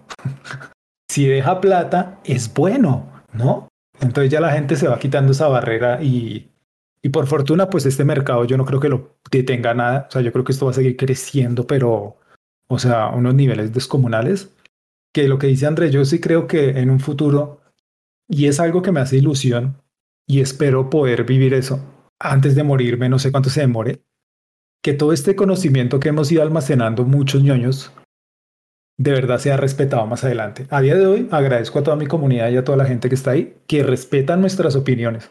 Para mí eso tiene un valor que ni 200 Ethereum puede, puede reemplazar esa vaina. Para mí es eso, que ya llegamos en un punto donde alguien que está detrás de este Internet, detrás de este medio de conexión, dice, interesante lo que habla este loco y todo lo que sabe. Gracias. O sea, para mí eso es, es lo mejor que podemos. Y si en un futuro se puede llegar a escalar así, para mí sería el logro de mi vida. Que llegue a tener valor a lo que uno le ha dedicado toda la vida y tenga un valor respetado en un punto de la sociedad o en un lugar especial en la sociedad, sería increíble. Y bueno, tener plata también es chévere. Eso también está bueno. no, Andrés, no, brutal, brutal. Eh, uf, no, esto va a tocar capítulos de este podcast. Nos va a tocar armar una columna en el tiempo. Los Andreses. El Andrés de Andrés. Eso, eso. A ver si nos dejan hablar mierda en medios oficiales. Ah, bueno, yo, yo creo que eh, hoy, hoy ha sido como un episodio muy especial y ha sido brutal ver, o sea, me, me ha encantado la interacción del chat en Twitch, de ver como la comunidad de Andrés que viene pues del amor súper puro a los juegos y la comunidad de acá que viene los juegos cripto. Brutal, o sea, ha sido una, una interacción muy, muy loca y muy interesante. Andrés, acá siempre hacemos como, como una serie de preguntitas como tradición antes de pasar. Yo creo que hoy no, se nos fue más hablando, así que a un par de preguntas de. No, y, yo siempre lo he dicho, o sea, yo hablo mucha mierda, marica, yo lo sé, yo lo sé. Lo sé, pero, pero a mí me gusta comentar lo que yo pienso. O sea, yo soy así, marica. O sea, yo no puedo decir, ¿qué le parece? Eh, bien. No, yo no puedo hacer eso. yo no puedo hacer eso. Y nunca lo voy a hacer, o sea, jamás. Listo, Andrés. Bueno, preguntas acá, las preguntas. Libro que hay que leer. El mundo y sus demonios, de Carl Sagan. Serie que hay que ver. Cowboy Vivo. Y Breaking Bad. Uy, Mike. Qué horror, tenemos los mismos gustos. Qué asco. Qué asco. Ya, ya no quiero el libro. Ya, la educación, es, muy mainstream. Tengo que buscar sí, es muy mainstream, weón. ya es muy mainstream. Cosa, cosa que hay que aprender. Matemáticas. Y juego que hay que jugar. No. No, eso es. Es demasiado. Bueno, pongámoslo en un plano general, en un plano del vulgo, o sea, sin, sin, sin ofender a la gente, que puede llegar a todo el mundo, yo diría que Stardew Valley. Stardew Valley tiene todo un compendio de, de jueguito como tal, esencia, ahorita, de compendio como de videojuego, aún se mantiene esa esencia de videojuego, tiene carisma, enamora, mejora la gestión, te ayuda a encariñar, es fácil de acceder, corre en cualquier aparato. Es increíble. Para mí es uno de los mejores juegos que se han creado. O sea, o sea, pero personalmente, para mí, si yo le recomendara mi mejor juego de toda la vida, ha sido The Last Guardian de PlayStation 3. El que creó el Tinico. Para mí es increíble. Es una experiencia, pero el problema con este, que no lo podría recomendar, es que es una experiencia muy emocional. O sea, es muy personal. O sea, yo lo sentí increíble pero no todo el mundo puede llegar a conectar de la forma que yo conecte con el juego. Es muy difícil. Entonces yo recomendaría estar de igual y que digo que es, es maravilloso, es maravilloso y a todo el mundo puede gustar. Genial, genial. Bueno Andrés, muchas gracias. Comenzamos yo creo que con algunas preguntitas antes de irnos. Por ahí teníamos unas arriba que decían como si Albion Online siguen siendo rentable. Sí, claro. Ahorita que salió en móviles, ese es, otro, ese es otro apartado, ¿no? Que de pronto no tocamos, que hay una diferencia entre que un juego salga en móviles o salga solo para la plataforma de PC, cambia muchísimo. Cambia muchísimo, muchísimo la forma de, de económicamente cómo se puede llegar a monetizar una plataforma. Nosotros que, está, que estamos en PC, perdón, somos como más nerdos y somos como más estrictos en los gastos. La gente de móviles ya está acostumbrada al ser muy casual a gastar muchísimo dinero. Entonces Albion Online sigue, sigue, sigue funcionando. Mientras esté en móviles va a seguir funcionando Y el juego como tal es una mecánica muy sólida, me parece a mí. Me parece que tiene un sistema muy, muy, muy sólido que tiene muchos errores que han cometido los desarrolladores y muchas facetas que han dejado en el olvido y están olvidando un, un segmento potencial enorme por aplicar otras cosas que tal vez va solo vinculado con los números, pero todavía le falta mucho tiempo. Todavía le falta mucho tiempo y el juego se le va a seguir sacando sustancia en buen tiempo. Sí, eso es que, hijo de pucha, sí. Sí, es, es, muy complicado, ¿no? Todo este tema de, del manejo de, de, las economías. Mm. Muy denso. Muy denso. Bueno, aprovechemos que no dejaron más preguntas y nos vamos. Chao. Listo. Bueno, Andrés, no, la verdad, muchísimas gracias. Bueno, que Solrats ya pidiendo desde hace muchísimo rato que quiere un saludo de, de Andrés. Solrats es uno de los moderadores acá de Crisalis. Ah, ok. Así que hay que darle gusto al muchacho. Solrats, eh, muchísimas gracias. Desde el momento que vi tu nick, la vida me cambió. No he podido dejar de pensar en ti, Solrax. Yo creo que voy a dormir y voy a, voy a soñar contigo. Gracias por estar ahí, por empezar a jugar al bien. No olviden, eh, puedo hacer spam, Andrés, que me sigan en mi canal de Twitch. Claro, por, pero por favor. Listo, bueno, muy bien. De verdad, Andrés, eh, muchísimas gracias. estos espacios, cuando, cuando fluyen así, pues son como mucho más entretenidos para las personas. Damos más espectáculo.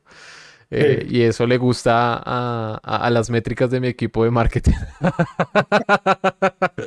números, ya todos son números. ¿Cuántos likes? ¿Cuántos retweets? ¿Cuánto qué asco? Así, Ese es el así que creo que esto vamos a repetirlo más seguido. Siempre les extendemos acá a todos los que pasan un abrazo grandísimo de parte de toda la comunidad de, de Crisalis Guild eh, por acompañarnos en este espacio. Y yo le quiero también extender muchísimas gracias a toda la comunidad de Bradinsky porque Realmente fue, fue un programa creo que muy especial y muy chévere ver como, como este choque de, de, mundos y de percepciones del videojuego que son fundamentales para que no perdamos de vista lo importante y también para que entendamos y comprendamos cómo está evolucionando en estos momentos todo este tema del play to earn tanto en juegos que no son cripto, juegos cripto y demás. Así que Andrés, no, muchísimas gracias por haberme acompañado. Un abrazote. No, o sea, muchísimas gracias Andrés por invitarme. Sabe que con usted, yo siempre le he dicho que con usted y sus hermanos y todo, o sea, todo bien. O sea, yo siempre les he tenido muchísimo aprecio y me siento como honrado que me invitaran acá. O sea, yo estoy súper, súper, súper honrado. Me gusta la actitud, me gusta todo esto. Quiero agradecer a toda la gente que se aguantó ahí. Evito ver cifras, al contrario de sus equipos de marketing, yo evito ver cifras porque me parece que atormentan, Dios mío, muchísimo pero veo que habían 100 personas constantemente, más de 100 personas ahí acompañándonos. De verdad les quiero agradecer que se tomaran el tiempo de, de compartir esto que nos ofrece Internet. Eh, más de una hora y 43 minutos. De verdad les agradecemos muchísimo porque su tiempo vale como el de cualquier persona. Y recuerdo que se me quedó un mensaje que dijo alguien ahí, que no, no tengo nada, que decía que es un poco elitista de pronto mencionar estas cosas sabiendo que hay gente que no tiene internet, pero no podemos dejar de percibir el mundo como lo tenemos así. Hay gente que no tiene agua, hay gente que no tiene luz a día de hoy. Y aún así, sí, o sea, no, no es por despreciar estas situaciones, sino es algo que el mundo sigue funcionando tristemente así. Y va a seguir funcionando y, y no estoy diciendo que esté bien, sino que es algo normal. Es algo normal que estamos ya acostumbrados y me parece como triste. Me parece como triste todo eso. Yo les quiero agradecer de verdad muchísimo, muchísimo Andrés por la invitación. Espero le vaya súper bien. A la gente que está acá solo por la plata y que solo quieren plata, los entiendo. Los entiendo perfectamente. Es lo que nos mueve económicamente, es lo que nos hace progresar o conseguir nuestras metas. Pero de verdad, busquen jueguitos. Los videojuegos tienen muchas cosas, hay muchos géneros, hay muchas ramas, hay experiencias increíbles, pero increíbles que ustedes no lo van a poder o sea, van a quedar sorprendidos. Los juegos no son solo Mario saltando y rompiendo, no. No son Candy Crush, no. Hay muchos, muchos juegos que seguro para cada persona van a encontrar un título. Entonces, usted puede hacer su dinero y haga todo eso, pero al mismo tiempo conozca el mundo de los videojuegos. Es maravilloso. Yo los invito, no sé. Y no olviden darle follow a mi canal de Twitch y a YouTube. Por favor, bueno, les recordamos a todos que estos episodios de Crisalis Podcast se emiten también luego en YouTube y Spotify, así que les estaremos anunciando en nuestras redes sociales cuando estén disponibles este capítulo especial con Brainsky. Muchísimas gracias, Warriors, muchísimas gracias, Andrés. Y Listo, Andrés. Buenas noches. Muchísimas gracias a ustedes. Chao, muchachos. Chao. Que les va bien.